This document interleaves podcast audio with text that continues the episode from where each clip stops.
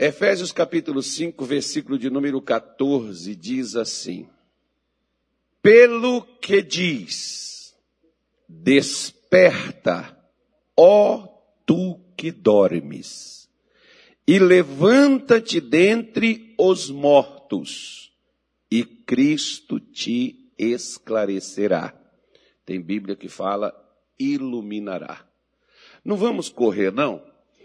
E vai dar para a gente passar para você o que, que nós vamos meditar hoje, mas veja bem a colocação que o apóstolo Paulo, através do Espírito Santo, ele chama a atenção da igreja de Éfeso. Né? Ele chama o pessoal os irmãos, os crentes, ele não está falando isso, não é para o povo de modo geral, é para a igreja. É para os chamados convertidos. E Paulo está chamando eles a se despertarem. Mais ou menos assim.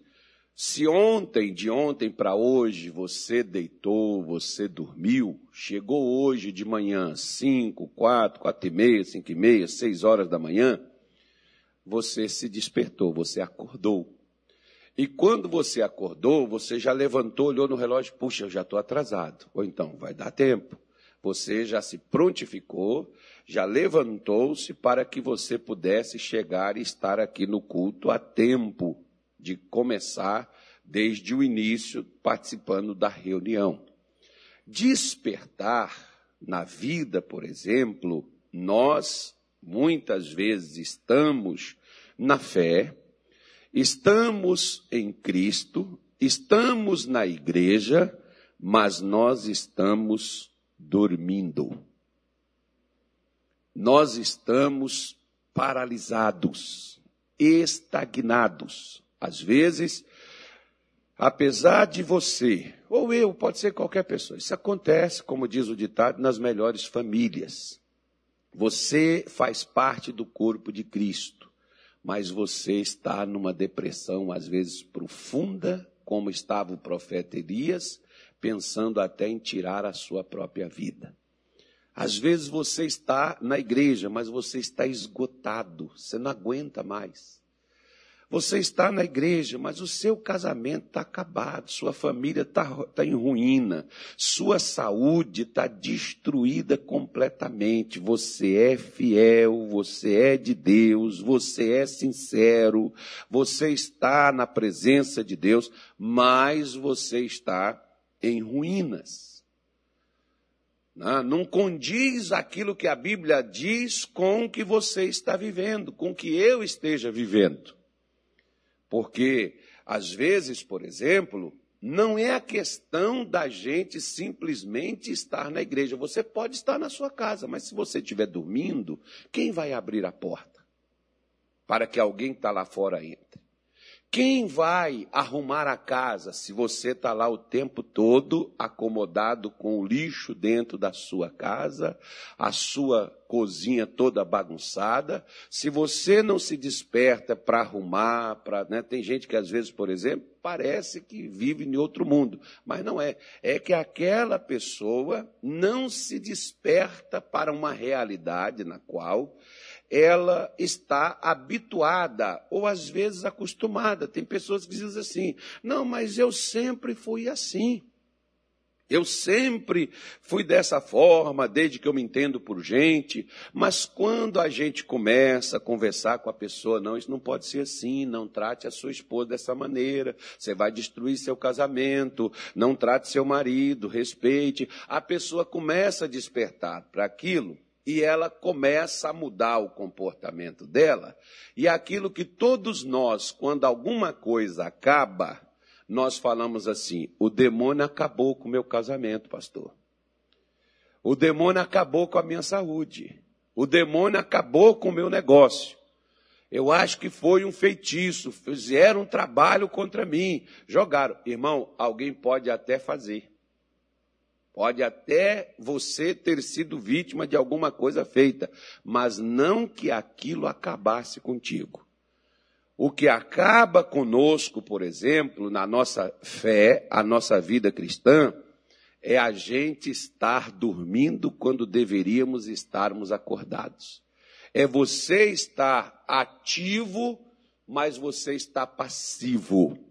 Nós temos, por exemplo, no capítulo 8 do livro de Atos dos Apóstolos, eu não vou ler com você, mas eu estou te dando referência. O apóstolo Paulo, chegando na região de Sarona, ele encontrou um crente chamado Enéas. Enéas estava doente há oito anos, em cima de uma cama, paralisado não é nesses tempos agora que tem uma cadeira que a pessoa pode se deslocar, aquela coisa. Enéas não era, não, né, não tinha aquele problema de saúde. Mas Enéas talvez adquiriu aquele problema de saúde depois dele já ser um cristão.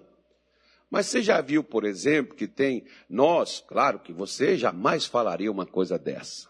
Mas tem crente que diz assim: o meu futuro pertence a quem? A minha mãe, quando, na época que meu pai, né, Deus recolheu meu pai, como diz o pessoal, eu ligava para minha mãe, às vezes minha mãe estava triste, desanimada, aquela coisa toda. Aí eu falava com ela, mãe, como é que a senhora está? Aí ela dizia assim, ah, meu filho, eu estou como Deus quer. Eu falei, mãe, vou mandar minha conta, a senhora me manda 100 mil amanhã. Mãe, amanhã a senhora vai para a igreja, a senhora já vai caminhando, não precisa pegar táxi, não precisa meu irmão levar a senhora, que a senhora vai andar normalmente, porque ela estava com problema de saúde também na época né, mesmo com a perda do meu pai também, ela também estava lutando contra um problema de saúde. Ah, então amanhã a senhora vai caminhar, não estava nem podendo andar, a senhora vai caminhando para a igreja, porque a senhora está exuberante, a senhora está próspera, a senhora está com saúde. Ah, meu filho, quem me dera, só para você, só você mesmo, meu filho, para me fazer rir numa hora dessa. Mas, mãe, mas se a senhora está como Deus quer, Deus quer que a gente tenha saúde, que a gente seja próspero, que a gente esteja para cima. Então, mãe, a senhora está do jeito que eu preciso. Não. Então tem gente, por exemplo, que eles dizem assim: Ah, meu filho, meu futuro pertence a Deus. Ah, meu filho, olha, seja como Deus quer. Que Deus faça a vontade dele e tal. Ó, oh, irmão, então sua vida já tinha que ter mudado, porque a vontade de Deus é que você esteja bem. A vontade de Deus é que você é, supere seus limites, supere suas dificuldades, que você tenha paz, que você esteja feliz, que você esteja alegre, que você seja realizado, que você cresça, que você prospere. Só que nós falamos simplesmente dessa forma, como se Deus decidisse a minha condição o meu conforto, como se Deus decidisse a minha saúde, como se Deus decidisse a, a, minha vida financeira, e aí tudo que dá errado é porque Deus quis assim. Quem acha dessa maneira e pensa desse jeito, está dormindo, precisa acordar. Está dormindo em que sentido, pastor? Está dormindo na fé tem que acordar antes que os pesadelos eles comecem a acontecer na sua vida, não no seu sonho, mas na realidade da sua vida. Tem uns, por exemplo, que já estão vivendo pesadelo, porque viveram dormindo. Agora já não está só dormindo, está tendo pesadelo. Está enfrentando encrencas, situações que poderiam ter sido evitadas. E se você não acordar, essas coisas nunca irão parar, deixar de acontecer. Por isso que Paulo diz: levanta, acorda, você precisa se levantar. Para quê? Para que Cristo possa mostrar a você a porta de saída, o caminho de saída. Existe um caminho para você sair desse pesadelo, para você sair dessa estagnação, para você sair desses prejuízos, desses danos, dessas dificuldades que você passa na vida. Jesus tem um caminho, mas ele só, só te mostra. Não é quando você está lá chorando, reclamando por causa da sua luta, dificuldade, quando você se levanta. Quando você se coloca de pé, nós não estamos falando do físico. Muitos aqui hoje, quando estavam deitados, decidiram: ou eu fico aqui deitado, namorando a cama, embrulhado nos lençóis, ou eu me levanto e vou correr atrás de alguma coisa. Os que não vieram para a igreja, às vezes está trabalhando. Né? A pessoa decidiu se levanta ou se fica deitado. Se ficar deitado, por exemplo, que precisa trabalhar, não vai ganhar o dinheiro. Agora, se levantou e foi trabalhar, vai levar o dinheiro para casa, como resultado do que fez. Da mesma forma, aquela mulher, por exemplo, que tinha um fluxo de sangue, que durante 12 anos ficou perdendo sangue pela vida, aquela a vida fora, aquela mulher, quando ouviu falar de Jesus, já não tinha mais conserto para ela, não tinha mais solução para ela. Mas quando ela ouviu falar de Jesus, ela se levantou. Por quê?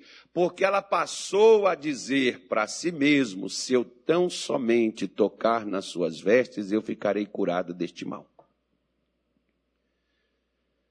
Não dependia, após ela ter ouvido falar de Jesus, não dependia de Deus curá-la, dependia dela.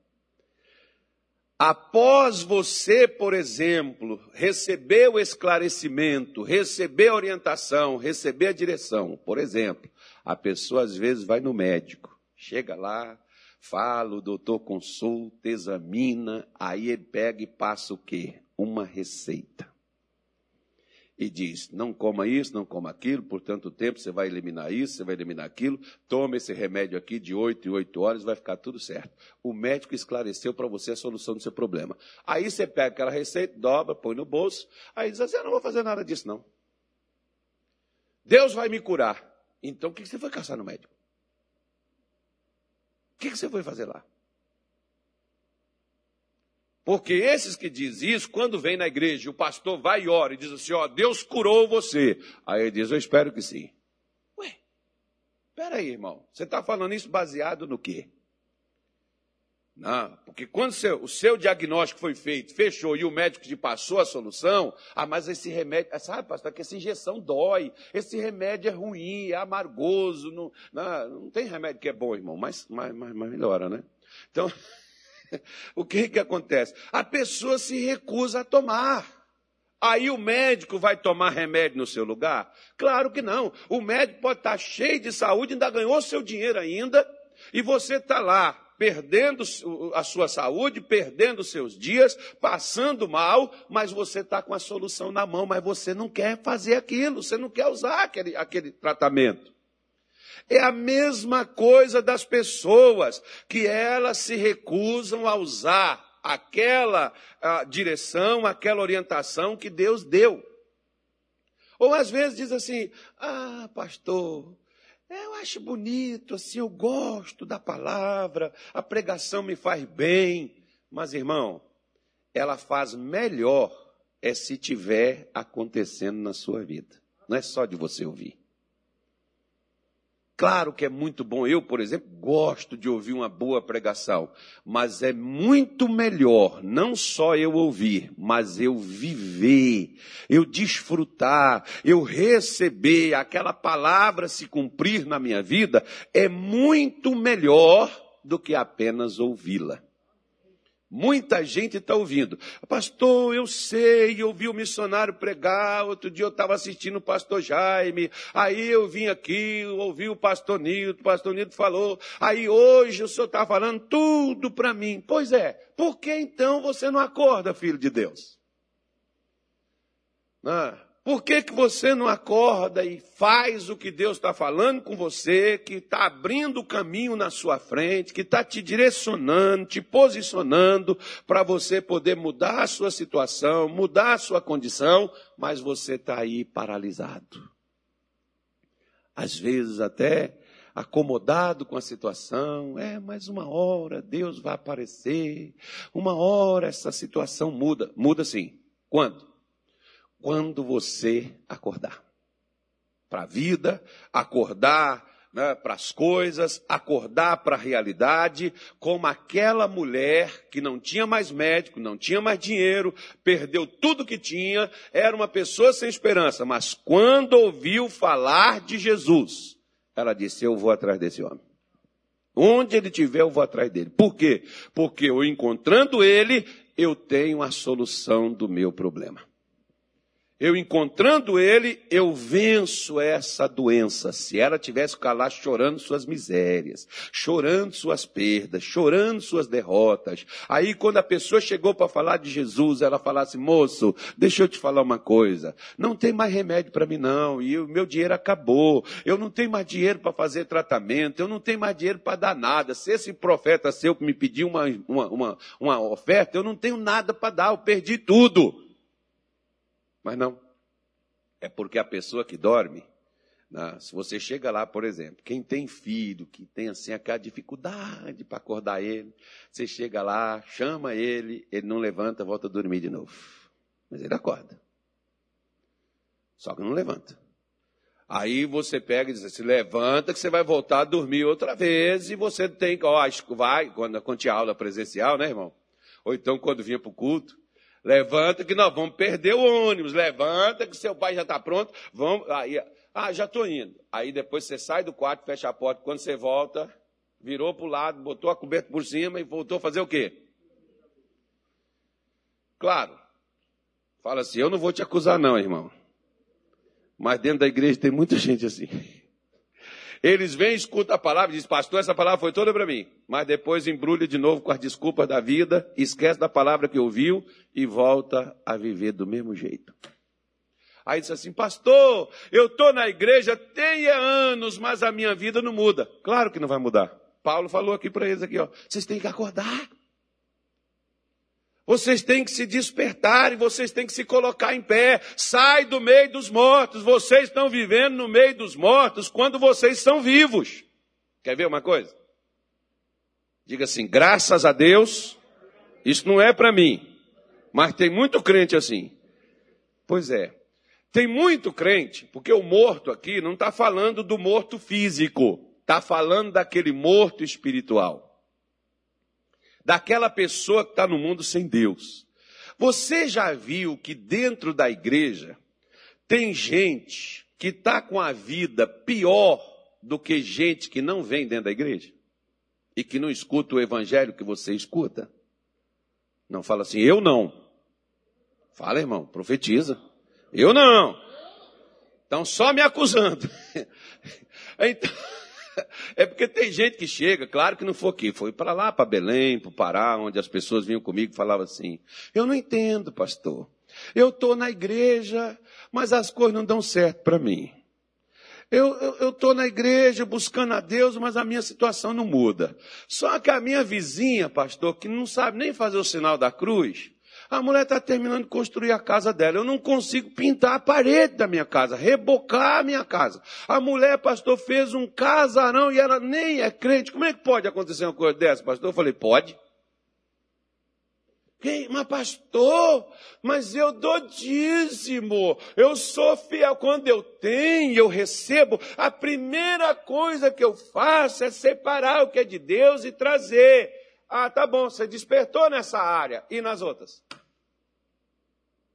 Nas outras você está lá, comendo o pão que o diabo amassou e dizendo assim: se é assim que Deus quer, vamos aguentar, vamos esperar Jesus fazer a obra. Agora você abre a sua Bíblia no capítulo 9, versículo 4 de, do livro de João. O Evangelho de João, ele vai dizer assim: convém que façamos a obra daquele que nos enviou enquanto é dia, a noite vem, ninguém pode trabalhar. Jesus estava falando, nós temos que fazer a obra de Deus. Por quê? Porque a obra do diabo já estava feita no ventre daquela mulher cegando seu filho, embora ela era da sinagoga, seu marido era um bom judeu, eram pessoas crentes, eram pessoas religiosas, mas dentro do ventre daquela mãe, Satanás cegou a criança, fez a sua obra. E ninguém até então tinha acordado que Deus não queria que aquele jovem, aquela criança, já no ventre da mãe fosse cega, que aquela, aquele menino tivesse crescido, tivesse chegado à maioridade e fosse cego, que estivesse fora das coisas de Deus. Jesus passa lá, viu e parou para atender aquele cego para abrir os olhos dele fazendo a obra de Deus. Porque ninguém acordava para a realidade. Acorda, irmão, ó. O que está escrito na Bíblia não é só para a gente ler, glória a Deus, aleluia! O que está escrito na Bíblia é para a gente viver, para a gente desfrutar, para a gente ter. Mas só desfruta e só tem quem acorda. Quem dorme, fica esperando. Vamos esperar, pastor. Quer ver? Lá vai eu. Mas quem mandou você vir hoje? Quem mandou você estar tá me assistindo? Vamos embora.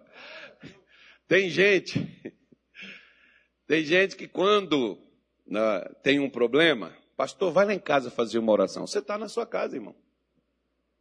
Qual a diferença minha para a sua? A única diferença é que eu oro, você não. Você é crente no mesmo Deus que eu. Você acredita nas mesmas coisas que eu acredito. A única coisa é que eu uso o que eu acredito e você recusa usar. Você não quer usar porque acha que não funciona para você, mas você nem usa. Ah, se você pega um camarada, por exemplo, vamos falar que já está falando do sono. Você pega um camarada que está dormindo, está fazendo um frio desse assim, igual estava esses dias aqui em Cuiabá, estava até bom, né? Mas diz um ditado que o que é bom dura pouco. Estava gostoso. Aí você pega, tá friozinho, a pessoa, fulano, levanta, vai procurar um emprego, um trabalho para você, vai fazer alguma coisa. Aí o camarada pega e diz assim, não, com esse frio não, vou esperar esquentar, o sol sair primeiro. Você diz, levanta, que está passando a hora, você não vai dar conta de fazer o que você tem para fazer. Aí o camarada, não, ou a camarada, né?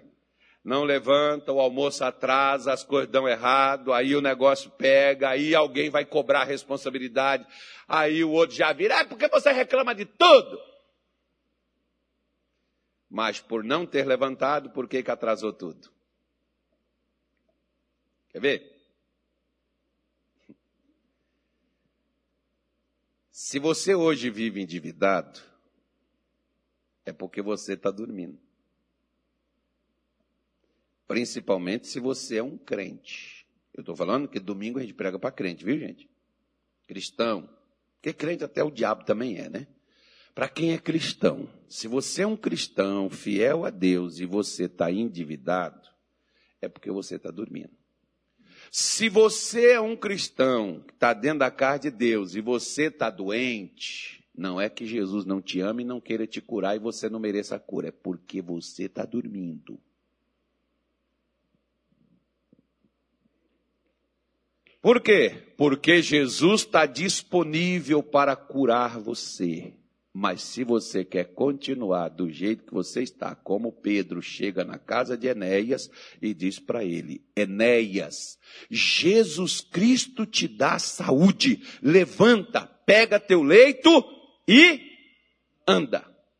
Irmão, Pedro não ungiu Enéas, Pedro não deu água ungida para Enéas, Pedro não expulsou demônio de Enéas, porque o que fez Enéas ficar inerte, paralisado naquela cama, não era o diabo, era a sua falta de atitude diante do que ele ouvia, diante do que ele cria, diante do que Deus tinha para ele.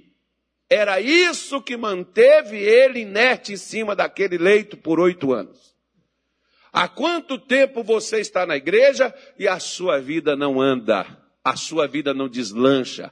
Ah, pastor, que o demônio, quando eu vim, oh filho, o demônio levantou contra você, Jesus Cristo já está levantado há mais de dois mil anos atrás lá no Calvário. Acorda! Acorda para a realidade do que você crê, do que você é, porque fé sem obra é fé morta. Então, eu não falei nada da sabedoria, que nós vamos entrar nela agora. Versículo 15, senão não, vamos embora. Diz assim, ó. Portanto, vede prudentemente como, como que? Como andais. Não como que? Hã? Sabe o que é neste? Tolo mas como sábios. Qual é o problema da minha paralisia? Qual é o problema da minha estagnação? Qual é o problema das minhas perdas, dos meus danos? Qual é o problema das minhas dificuldades? Não é que as lutas são grandes e o inimigo é feroz. é o meu a minha falta de sabedoria.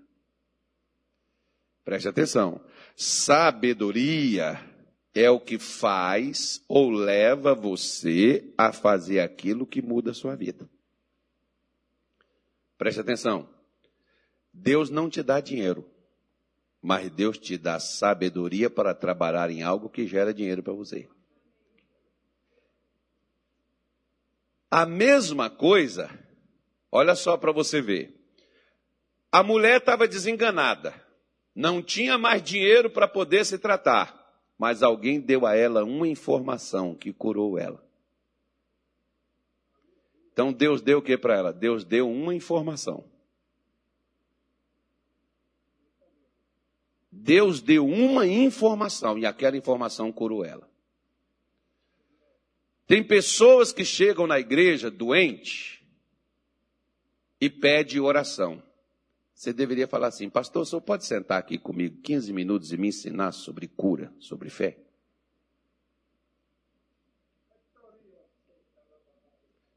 Sabe o que você ia fazer? Você não ia só resolver sua doença, você ia resolver a sua e a dos outros na sua casa e de amigo, de colega, de alguém que falasse com você. Foi o que fizeram comigo. Por que, que eu saí hoje e posso ajudar? Ah, já tem uns vinte e poucos anos que eu estou fazendo isso. E ajudando os outros a receber aquilo que eu recebi quando eu cheguei. Agora, quando eu fui para lá, eu te afirmo que eu não fui para poder aprender nada, não. Eu fui porque eu precisava ser curado e precisava trabalhar, e eu, as portas estavam fechadas e eu estava doente. Não só eu, minha mulher e minha filha. Era a minha casa naquele tempo. Depois Deus até aumentou minha casa. Então, Então o que que ocorre? Qual era o meu problema? Eu precisava de cura? Não, eu precisava ser sábio. Eu precisava de sabedoria. Eu precisava ter as informações que eu não tinha e não só saber. Mas você vê, por exemplo, o que que Paulo diz aqui, ó. Portanto, vede prudentemente como andais. Porque às vezes tem gente que tem a informação, Quer ver? Lá vou eu mexer na vida dos outros. Eu sou da família, porque o pessoal antigamente tem aquele negócio assim, eu sou da família dos corujas, lá em Minas Gerais. Então, o pessoal, Pedro Coruja era meu avô. Minha tia que me assiste, ô oh, tia Coruja.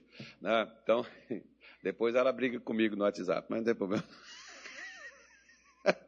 Aí, dizem que a coruja ela senta em cima de um toco, que é um pedaço de árvore, e vai falar mal dos outros, né? A coruja senta lá e fica lá gritando, né? Aquela coisa lá. Então, pessoal, tem esse ditado lá na nossa, tinha esse ditado lá na nossa região. Então, você, então lá vou eu falar da vida dos outros, né, irmão? Uma pessoa, eu, não, eu, eu, eu sabe, eu, eu fico assim, eu, como que a pessoa faz um negócio desse? Às vezes o pai e a mãe se mata, trabalha, paga uma faculdade para o filho, que não faz uma faculdade particular, faz uma né, gasta com material, passagem, gasolina, sei lá do que, que a pessoa vai para a faculdade. E a pessoa passa lá quatro anos, cinco anos estudando daquele negócio, pega aquele diploma, pega aquela carteirinha, põe no bolso e dá para satisfeito. E vai passar fome e precisar de pai e de mãe estar tá sustentando aquele marmanjo ou aquela marmanja dentro de casa que não faz nada com o que aprendeu. Aí eu fico assim pensando, para que, que foi, passou todos esses anos, para quê? Para nada.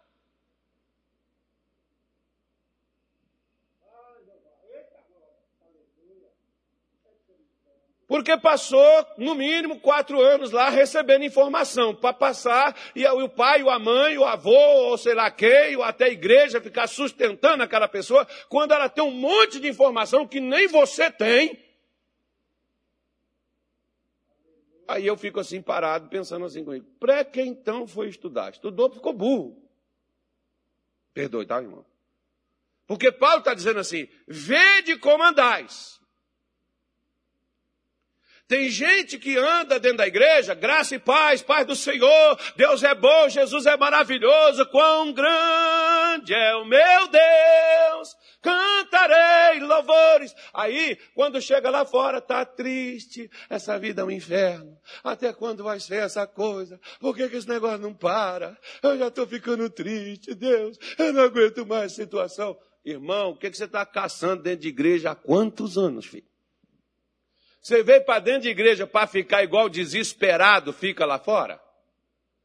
Para que, que você assiste live? Para poder ficar laivando, laivando, laivando e não mudando nada na sua vida? Porque Deus não está falando que não é o que você ouve que muda você, mas o que você faz com o que você ouviu. Vê de como você está andando. Você não pode andar como tolo. Porque você tem informação de sábio. Então, se você está andando como tolo, não é que você seja tolo, é porque você não está usando a sabedoria que lhe foi dada, que lhe foi passada. A culpa não é de Deus quando Deus me dá informação. A mesma coisa, por exemplo, vamos supor que eu vá ir no médico, não, vamos falar, um nutricionista. Vou procurar um nutricionista. Não, vou pedir o pastor Nildo para ir. Aí? Vou procurar nutricionista porque eu vou emagrecer e tal. Aí eu chego lá, nutricionista me dá o plano todinho. Mas eu chego lá, não vou fazer isso não. E no lugar disso aqui eu vou mudar isso, vou colocar. Para que, que eu fui lá? Gastei o dinheiro, gastei o tempo e não vou fazer nada com aquilo que eu peguei. A mesma coisa. Eu venho na igreja, o pastor prega, o pastor fala, mas eu não ando naquilo que me foi passado e que me foi ensinado. Como que eu bebo veneno e quero que o outro morra no meu lugar? Quem vai morrer sou eu, filho. Tem gente que vem dentro da igreja, pega a palavra, mas não anda nela, mas quer o resultado da palavra que foi pregada. Aí eu fico assim, só pode ser doido. Mas não é doido não. Paulo está falando que é tolo. Porque se você aprende, se eu aprendo, mas não ando, não é um problema de demônio, é um problema de demência. É um problema de, em outras palavras, falando assim no mineirês, é um problema de burrice, porque eu tenho a solução, mas não uso ela. Eu tenho a direção, mas não vou nela. Mas quero que as coisas que estão naquela direção venham ao meu encontro. Paulo está dizendo, você é um burro. Você não pode falar, né, irmão? Falar que é tolo. Você é um tolo. Você anda de um jeito e quer outra coisa. Tipo assim, quer ver? Não tem aquele marido que trai a mulher, mas quer que ela ame ele?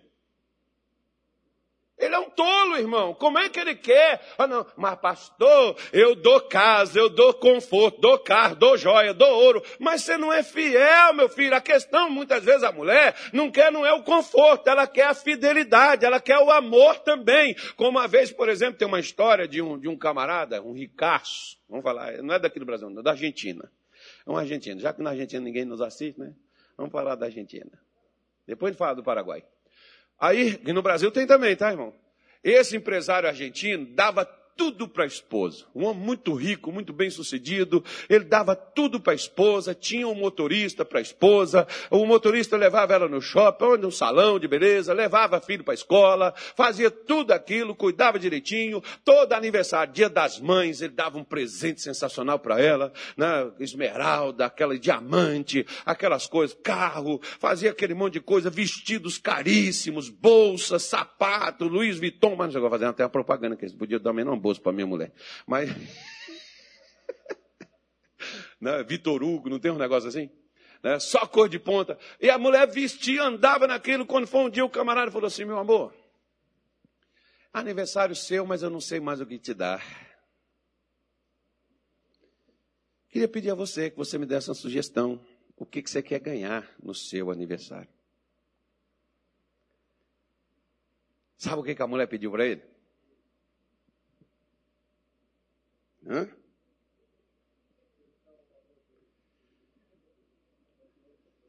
Ela diz assim: Eu queria que você passasse pelo menos o dia comigo.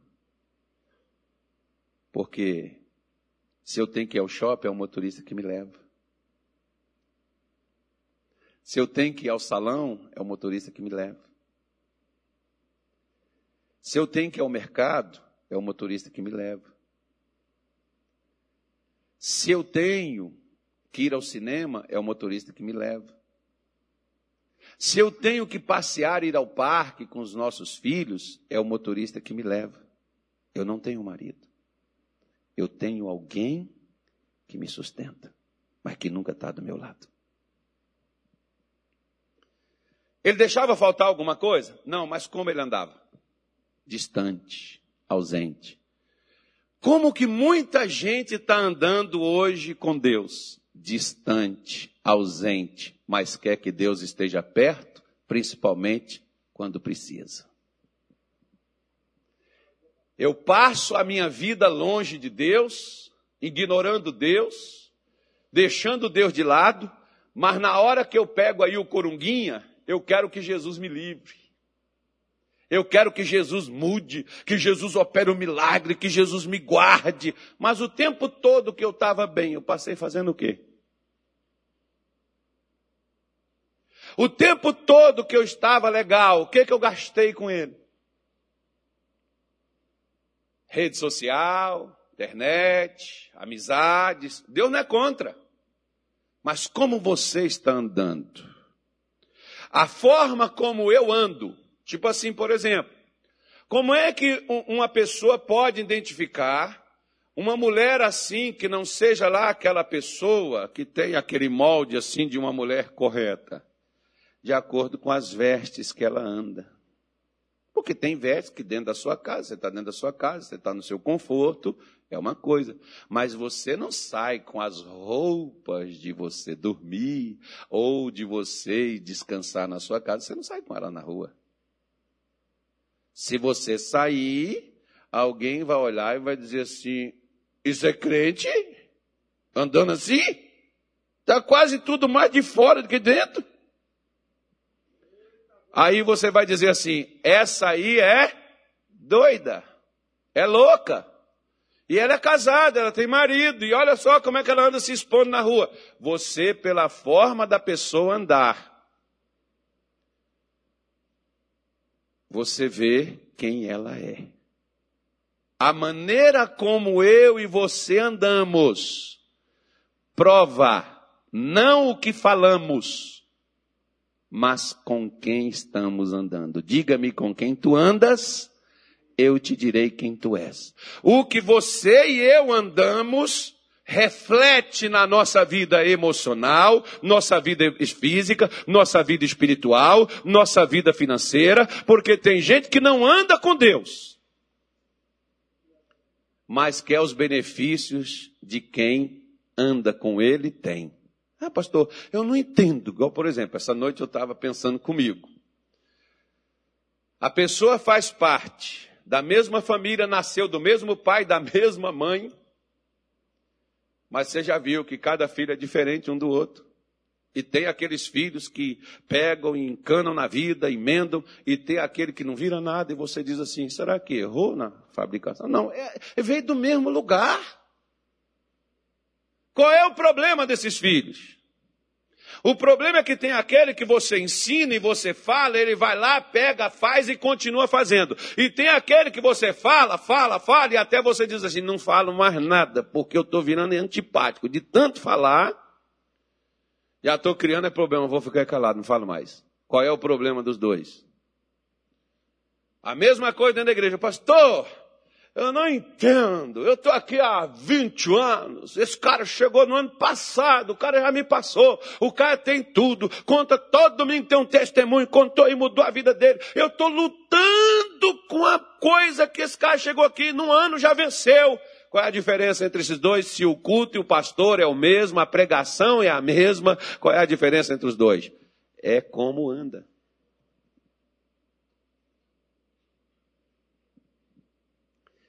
Você anda como um tolo ou como um sábio? Ah, pastor, eu, eu, não, eu não sou tolo, não, eu sou de Deus, eu sou crente, só me respeita. Eu não tô, eu não estou jogando isso na sua face. Só de pensar assim, você já está me dizendo com quem você anda. Né? Não, não é isso que tem pessoas, por exemplo, é porque a gente chega aqui, o senhor pega pesado, o senhor joga na nossa cara. Eu tenho lá culpa se a carapuça está sentando em você, irmão.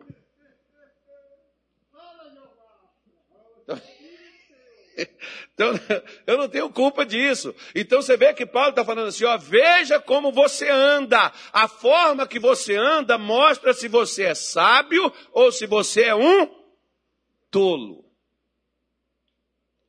A tolice vai destruir sua vida, a sabedoria vai edificar. Ou seja, cada vez mais como você anda, a proporção é que você se aproxime mais da perfeição, a proporção é que a sua vida venha progredindo, que você vá melhorando, ao invés, pastor, tem gente que faz o caminho contrário, diz assim, foi só eu vim para a igreja, minha vida virou um inferno, parece que lá em casa é a antessala das trevas. Ah, da forma que você anda.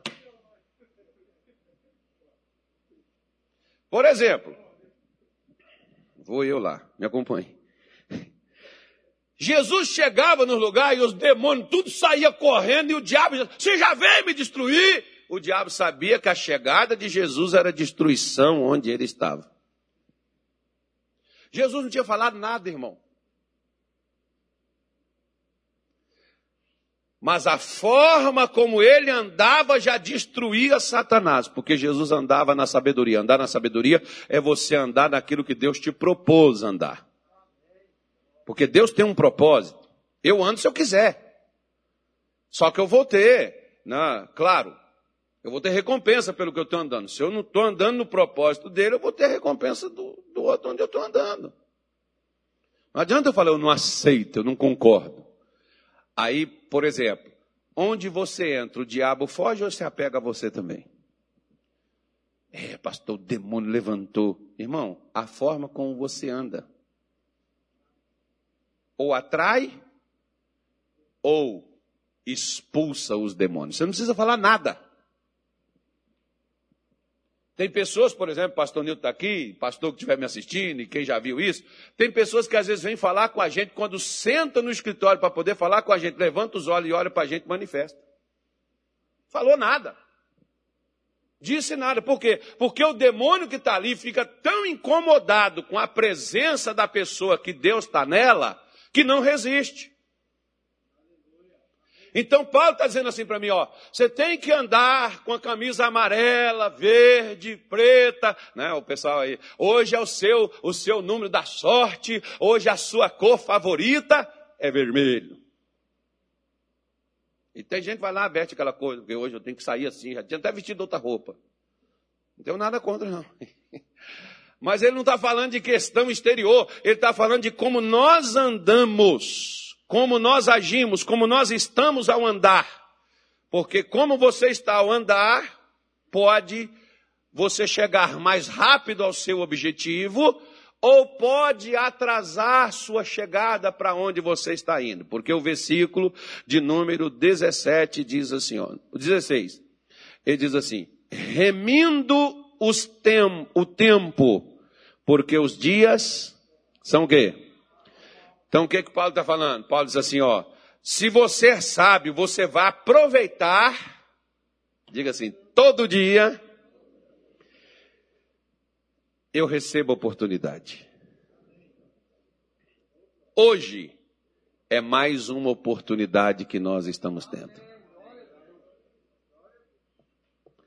Aqueles que ontem pararam e que estão no necrotério esperando ser liberados para ir para o cemitério, não teve mais a oportunidade que eu e você estamos tendo. Acabou. Então Paulo está dizendo: aproveite a oportunidade. A vida é feita de oportunidades. Se você perder ela, só quando aparecer de novo. Vai aparecer. Pode ficar tranquilo, mas aparece. A oportunidade perdida é igual palavra. Se você saiu, a palavra saiu da sua boca, não tem como você recolher ela mais. Se você perdeu a oportunidade, não adianta reclamar. O que é está acontecendo aí, irmão? Não adianta você reclamar se você perdeu a oportunidade. É ficar atento e ver a oportunidade que vai aparecer. Porque diz, porque os dias são, os dias são maus. Preste atenção.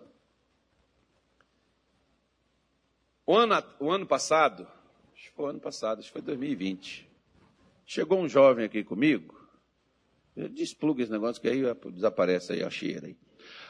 Chegou um rapaz comigo e ele, ele disse, pastor, eu vou abrir um negócio para mim. Tá bom. Abra. Ele chegou comigo, pastor, dá para o ir lá na loja, lá onde eu estou abrindo? Dá. Fui lá.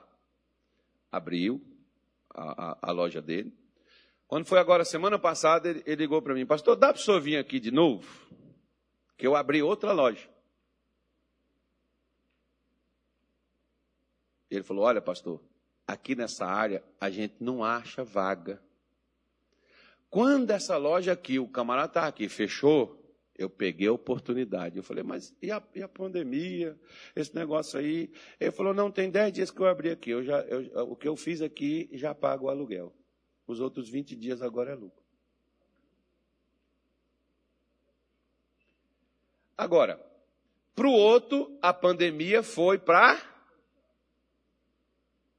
Ele sempre quis ter um negócio ali naquela área, não conseguiu porque não tinha vaga. Surgiu a oportunidade, o que, é que ele fez? Ele pegou. Diga assim: tem gente que às vezes é muito tolo. Fala, irmão, repete comigo. Não é você não. Fala assim: tem gente que às vezes é muito tolo. A oportunidade aparece, mas ele não pega. Aí depois fica, Deus, por quê, Senhor? Não foi Deus, Deus disse, oh, apareceu lá. Por que, você não fez?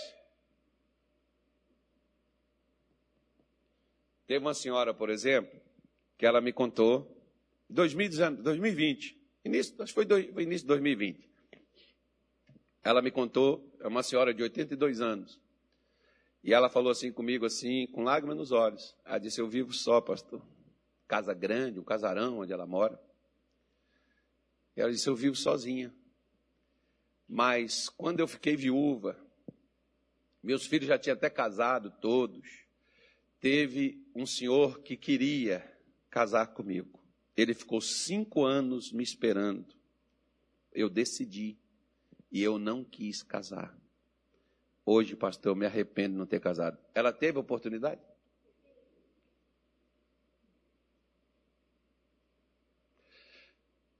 Você que hoje reclama que homem nenhum quer te desposar. Quantos já quiseram? E você não quis. Você perdeu a oportunidade. Deus vai te dar mais uma. Pode ficar tranquilo, não fica triste, não. A tristeza é o que você já teve. Você veio aqui hoje para poder ser abençoado. né?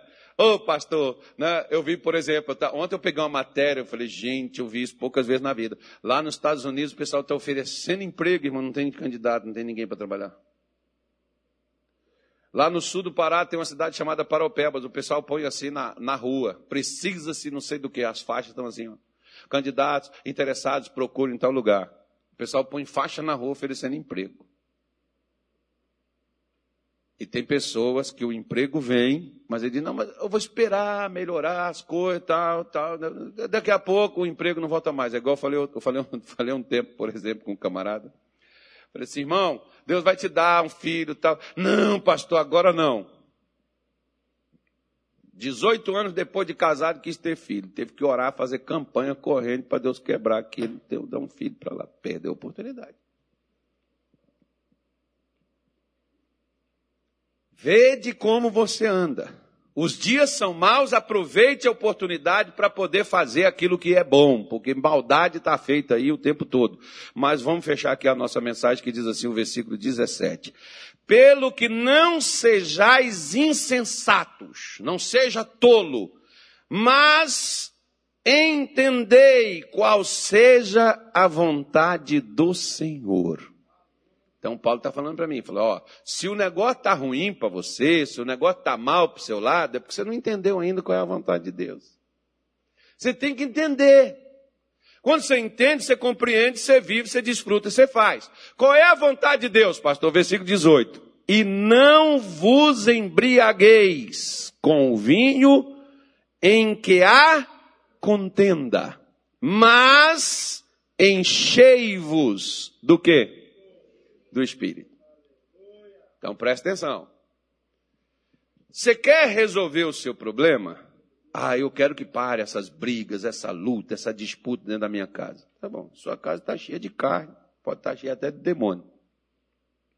Como é que eu faço? Pastor, vai lá fazer um exorcismo lá, botar uma unção, tirar aquele capeta lá de dentro. Irmão, o capeta não fica dentro de ambiente, ele fica dentro de pessoas.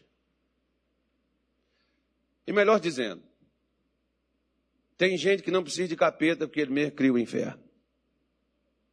Com o que fala, com o que faz. É só parar de fazer o que o capeta gosta, que o lugar muda. Quantos de nós que estamos aqui hoje, mas antes falávamos palavrões, gritávamos, eram violentos, xingava todo mundo e ninguém queria ficar perto da gente. Hoje as pessoas querem ficar perto de você, sabe por quê? Porque sua conversa mudou.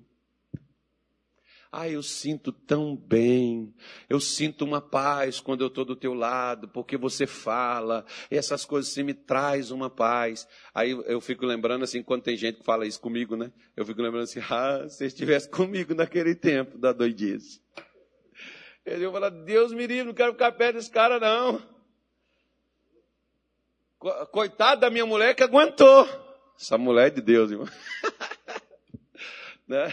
Ela que aguentou tudo, as loucuras, as doidices, né? Graças a Deus hoje também ela não quer perder, não. Eu falei para ela, falei assim, eu vou fazer um seguro que você fica bem com morrer, você está bem. Ela falou, não, eu prefiro ser vivo, porque você vivo eu ganho mais. Olha que mulher inteligente, irmão.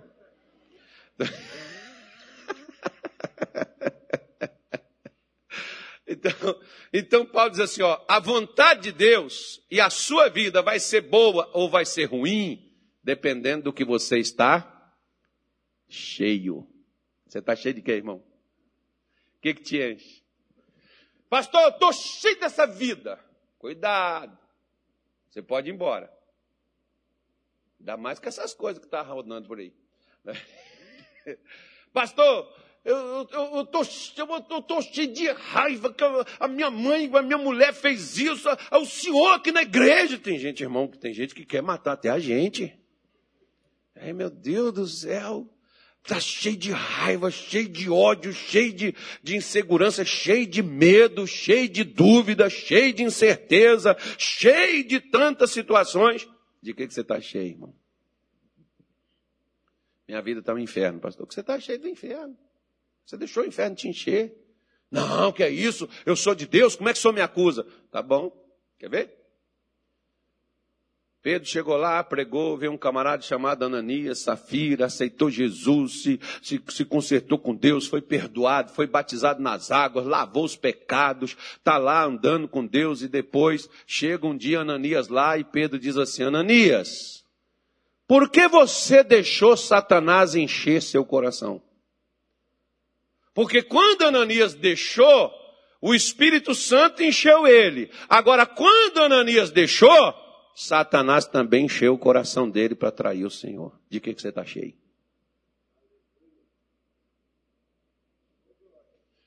A morte chegou, a dor chegou, a destruição chegou. Por quê? Ela não chegou. Ela já está aí. Porque aquilo que te enche, ou te mata, ou te dá vida. Aquilo que te enche, te dá paz ou te dá perturbação. Aquilo que te enche, te dá saúde ou te dá doença. Aquilo que você está cheio, te dá estimativa, perspectiva, esperança, ou rouba as suas esperanças e destrói sua vida. De que, que você está cheio? E outra coisa, diga assim comigo: o Espírito Santo não é enfeite no crente. Porque tem crente que diz que está cheio do Espírito Santo, fala língua estranha, grita, pula, cai pelo chão, aquela coisa toda, mas como anda? Dentro da igreja grita, pula. Aí em casa, como anda? Em casa ninguém aguenta. No trabalho, as pessoas olham e desviam lá, vê o tal do crente. Irmão, se você e eu estamos cheios do Espírito Santo, as pessoas terão prazer de estar perto de nós, as pessoas terão prazer de se achegar a nós, principalmente os crentes. Como que o Espírito Santo está. Na... Deixa eu te fazer uma pergunta. Jesus era cheio do Espírito Santo, que a Bíblia diz que Deus o encheu. Por que, que você quer ficar perto de Jesus? Por que, que você quer ser de Jesus? Por que, que você quer andar com Jesus? Porque Jesus é cheio do Espírito Santo. Se Jesus fosse cheio de Satanás, você não queria andar com ele. Você quer andar com Satanás? Deus me livre, está amarrado. Pois é. Por que, que você quer Jesus? Por que, que as pessoas não querem a nossa companhia? Por que, que as pessoas não querem estar conosco? Por que, que as pessoas não querem é, é, andar com a gente? Porque depende do que nós estamos cheios, irmão. Ninguém quer problema, as pessoas querem paz, as pessoas querem sossego, as pessoas querem alguém que as motive, as pessoas querem alguém que as jogue para cima, as pessoas querem alguém que dê a elas ideias boas, coisas que faz elas mudarem de vida, melhorarem. As pessoas querem isso. Principalmente no mundo que a gente vive, que os dias são maus. As pessoas querem gente que faça coisa boa. Eu não tenho como fazer coisas boas se eu estou cheio de coisas más. Eu não tenho como ser um camarada bom se eu estou cheio de maldade. Por isso que Paulo está dizendo, você tem que encher do Espírito de Deus. Você tem que estar cheio do Espírito de Deus para você andar com o Espírito de Deus aonde você for. Aí quem vai desembaraçar, quem vai desenrolar seus caminhos, quem vai te dar suporte, sustentação, força, quem vai te, te, te prover, te proteger, o Espírito de Deus que está em você e por onde você está andando. Lembra que Jesus falou? Não te deixarei, não te desampararei, estarei contigo por todos os dias até a consumação dos séculos. E o que ele disse para Josué foi: Por onde tu andares, eu serei contigo. Onde você for, eu vou com você. Agora, ele só vai se ele tiver. Se ele não tiver, ele não vai não. Eu estou cheio do quê? Depois você abre a sua Bíblia, que eu vou parar aqui, que eu não vou falar mais. Não deu tempo. Aí eu falo no culto das 10, depois no culto das 18. Aí você assiste para você ver o restante da mensagem, caso lhe interesse. No capítulo 31 de Êxodo, tinha um rapaz chamado Bezalel. Não é Benzadeus, não. Bezalel. O Bezalel, Deus encheu ele do espírito. Camarada cheio do espírito. O cara tinha inventar, invenções, inventou, o cara sabia trabalhar ouro, prata, madeira, o cara sabia trabalhar cobre, o camarada, Deus deu a ele a capacidade de criar coisas. Irmão, o Espírito Santo na vida de uma pessoa ensina ela a ter soluções aonde ninguém sabe o que fazer. Se você, por exemplo, me assiste, me ouve ou está aqui e não sabe o que fazer, eu te digo, encha do Espírito e o Espírito Espírito te mostrará o que fazer. Você não vai precisar que pastor nenhum faça por você, porque Deus quer tratar e ensinar você mesmo, porque Deus não tem mais intermediário. Diga graças a Deus, o meu mediador entre eu e Deus é Jesus Cristo, o justo. Você não precisa de pastor para poder resolver seus problemas, você não precisa de bispo, você não precisa de papa, você não precisa de profeta, porque você chega direto ao Rei do universo, porque há uma conexão conexão. O Espírito que sabe o que você precisa e que conhece a Deus intercede por você. Você tem alguém que vai estar sempre diante de Deus por sua causa. Olha que coisa legal. Pastor, estou cheio de dívida. Porque você está vazio do Espírito Santo. Porque se o Espírito Santo te encher, você paga a sua dívida porque o Espírito Santo te dá ideia de como negociar, ter até perdão da sua dívida. Quantas pessoas, meu irmão, já foram perdoadas de dívida, já acabou com as dívidas? Oh, você precisa disso. Precisa de dinheiro, pastor. Você precisa do Espírito Santo, irmão. Se tiver o Espírito Santo, ele te mostra não tem dinheiro. Olha Pedro, pescou a noite toda. Quantos peixes ele pegou?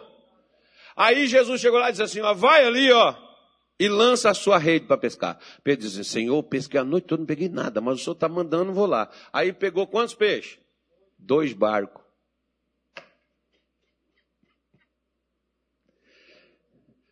Diga assim, eu tenho que parar de ser tolo.